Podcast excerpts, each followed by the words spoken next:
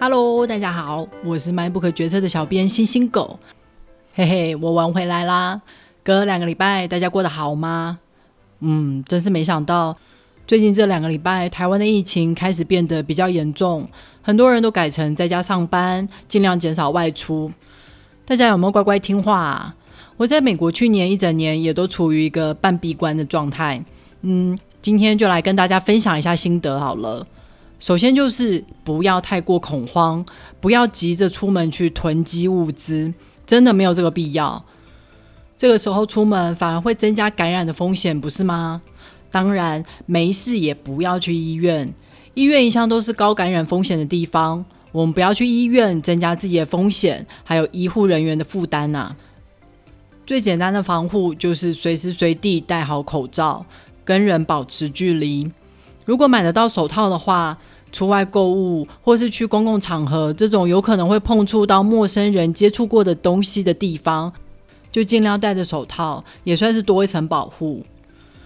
从外面回到家里，记得先去洗手，然后把外面的衣服赶快换下来，永远都保持家里的环境干净，你才可以在家里安心的休息，好好放松。每天关在家里，一定要记得保持运动的习惯。像我就是尽量每天都跟着 YouTuber 运动个半小时，伸展一下。运动它可以让我们保持身体的健康，还可以分泌脑内啡，让人心情稳定愉快。还有就是可以买一些增加免疫力的维他命、保健食品。防疫这件事不只是政府的责任，我们每一个人也都要出一份力哦。在家没事的话，就多听听我们的节目吧。有很多朋友都说我的声音很有深夜广播主持人的感觉，所以大家就好好的放轻松，听我闲聊讲故事吧。今天是第二季的最后一集，原本第二季跟第三季的中间应该会休息一个礼拜，但是我觉得在这种非常的时候，大家一定会更想要熟悉的朋友的陪伴吧。不管我是不是自作多情，总之我们下个礼拜一样会准时上线的哦。上个礼拜我去波士顿找朋友，波士顿作为美国数一数二古老的城市，真的跟德州很不一样。每个街道都小小的，房子也小小的。以前我没有特别喜欢维多利亚式的建筑，但当他们全部都聚集在一起的时候，就特别的有味道。外墙是各种粉嫩粉嫩的颜色，很多房子都有小巧的前廊，还有美丽的六角窗。四月的波士顿还在下雪，所以五月的时候才真正的迎来了春天，到处都是青春的嫩绿色，让人感觉到非常的舒服。不像德州都是那种深沉的墨绿色，在大太阳底下都有一种快要烧起来的感觉。在德州这边，我要开五个小时才看得到大海。但是波士顿它就是一个靠海的城市。朋友还带我们绕去了东北角的小镇，有一个小镇，它就叫做 Manchester by the Sea。好几年前有一部电影就是在这里拍的，中文片名就是小镇的名字直翻海边的曼彻斯特。这个名字是不是超浪漫的？但实际上，这部片是一部非常阴郁的片。整部片里面，就看海风呼呼的吹，主角永远都是缩着脖子在走路，就像肩上有千斤重一样。台湾是个随时随地都可以看到海的地方。之前没有离开台湾的时候，不会觉得自己对大海有这么多的感觉。但这一次，在隔了这么久之后，再次看到久违的大海，真的会觉得我。整个心都开阔了起来。这次终于能成行去拜访久违的朋友，也是因为打了疫苗的缘故，让我们比较安心的去搭飞机。我们真的不可能永远都过着这种闭关的生活，但是要恢复正常生活，必须要有够多的人有免疫力才有办法。所以大家只要有机会就去把疫苗打起来吧。今天要介绍的书是《No Man Land》。游牧人生，它是今年奥斯卡的最佳影片。我很想看，但还没有机会看到这部电影。不过，这部电影就是改编自这一本同名的报道书籍。所谓的游牧族，就是一群以车为家的人。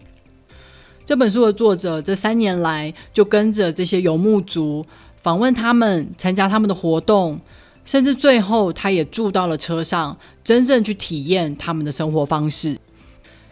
从前的游牧民族像是蒙古人，他们是逐水草而居。不过现在的游牧族，他们并非来自同一个民族，他们各有各的背景。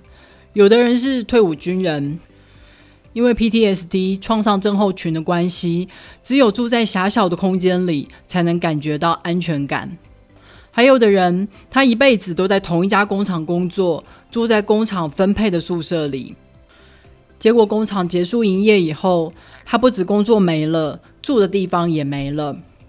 还有的人是因为一场离婚而变得一无所有。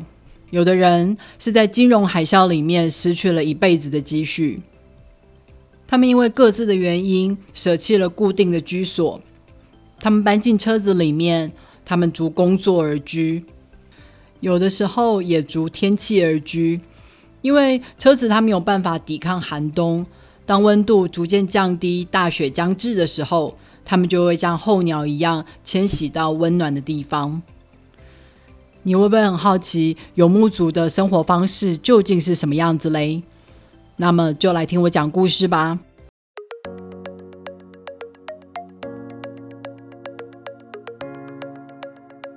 在电影里面，女主角在超市里面巧遇了以前的朋友，朋友的小孩问她：“你是 homeless 吗？”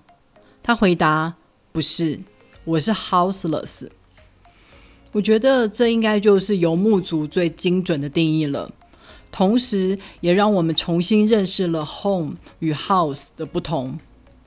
在中文里面，当我们说到无家可归的时候，我们可能第一个想到的就是游民。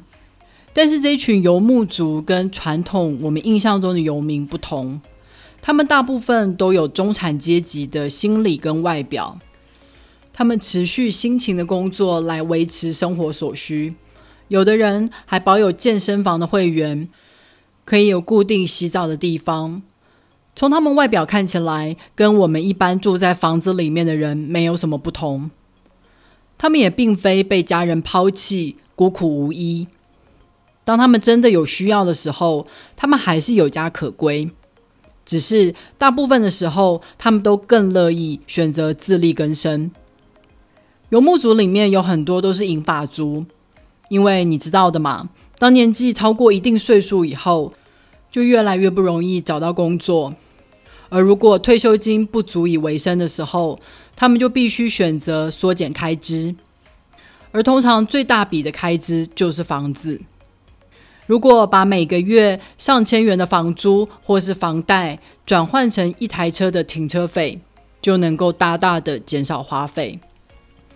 不过，要搬进车子里面居住，说起来容易，执行起来没有那么简单。有一个游牧族鲍勃·威尔斯，他就创立了一个网站，来教大家怎么在车子里面住得像个人。让我们想象一下，如果你今天处在一个伸长手就可以碰触到四周墙壁的空间里面的时候，你该怎么规划你的生活动线？你睡觉的时候，跟你醒着的时候，东西又应该怎么收纳？什么东西是生活必需品？你要怎么上厕所？很多游牧族，他的车子就只是普通的箱型车，甚至是房车，是没有污水跟卫生设备的，所以他们就必须用更原始的方式来处理大小便。而这个设备可能还需要成为你日常的生活家具，例如拿来当桌子或是椅子。我光用想象的就知道一定很辛苦，更何况是上了年纪的人。但游牧族他们却愿意选择这样的生活方式，没有向现实屈服。他们自比像是美国当年开垦的先民，当年的先民驾的是马车，他们则是开车。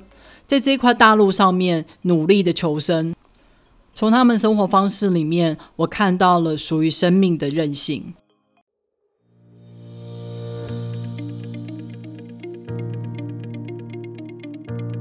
就跟我们一样，工作一样也占了游牧族生活里面很大一部分。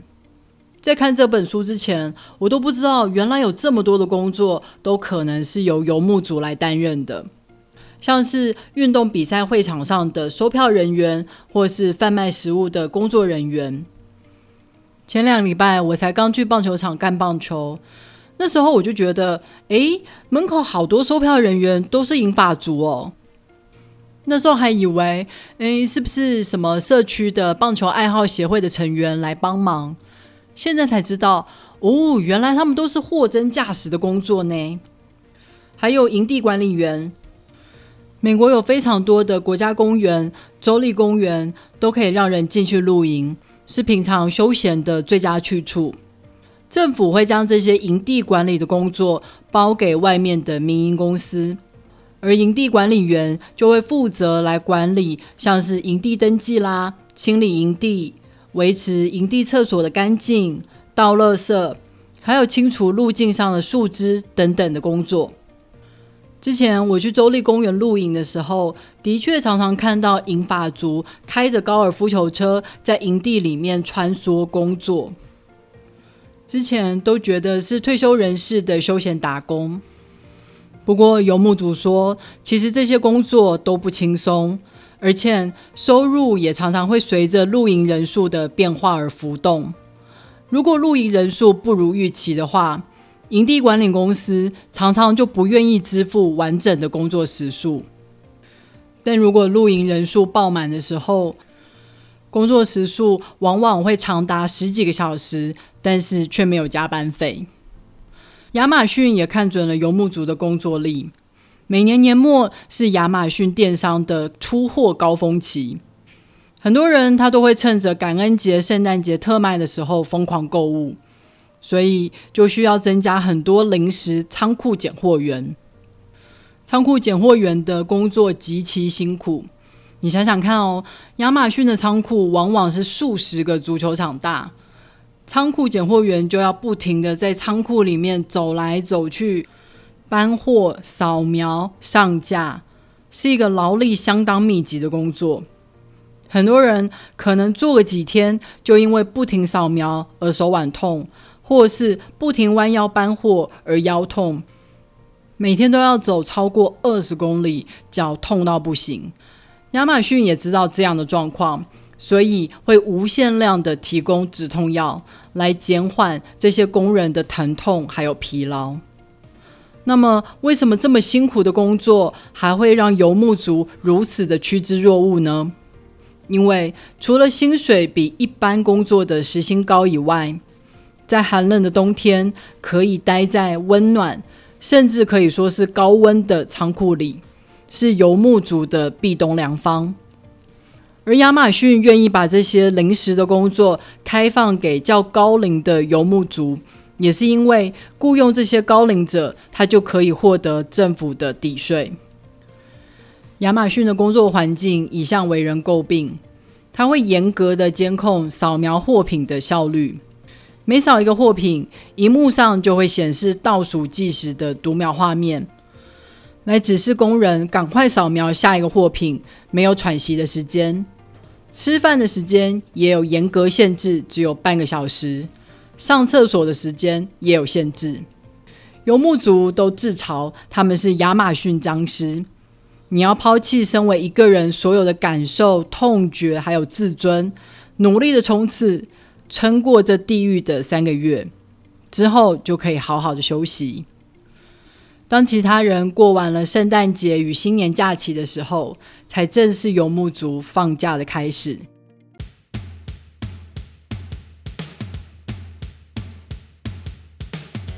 书中有个游牧族琳达梅伊，他在生活最低潮的时候，曾经想要自杀，但在点火之前，他看着自己的两只狗，心里想：我不能这样对待他们呢。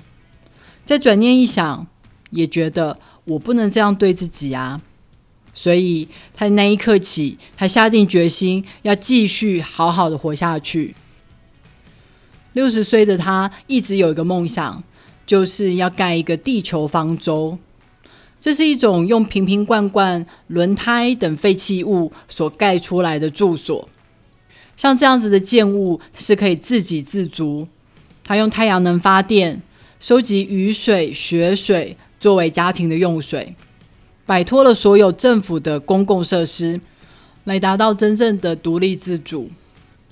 在书的最后，他真的买了一块地，准备开始实现这个梦想。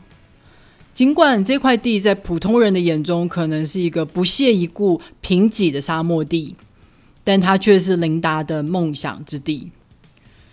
有些人可能会觉得，像游牧族这样居无定所，代表了一种人生的失败。但我觉得，还保有梦想的琳达，说不定比许多人都还要活得满足。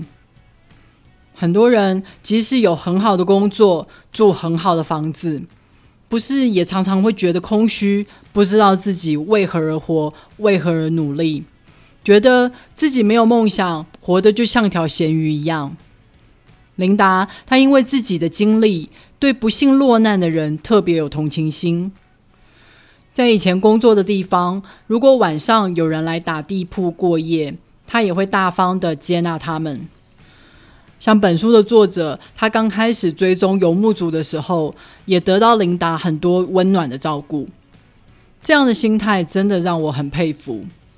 他拥有的不多，但并没有让他的心里也变得贫瘠。他还是非常乐于帮助人，并且勇敢的去想象自己还可以做什么。追根究底来说，人要活成什么模样？其实并不取决于外在，不取决于我们拥有什么，而是在于我们的内心。我们是不是还愿意继续相信人？觉得拉人一把会比自己一个人成功更棒？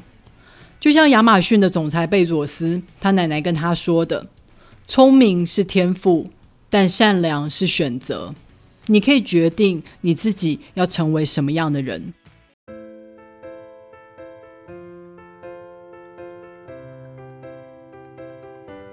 好啦，《游牧人生》这本书就介绍到这里了。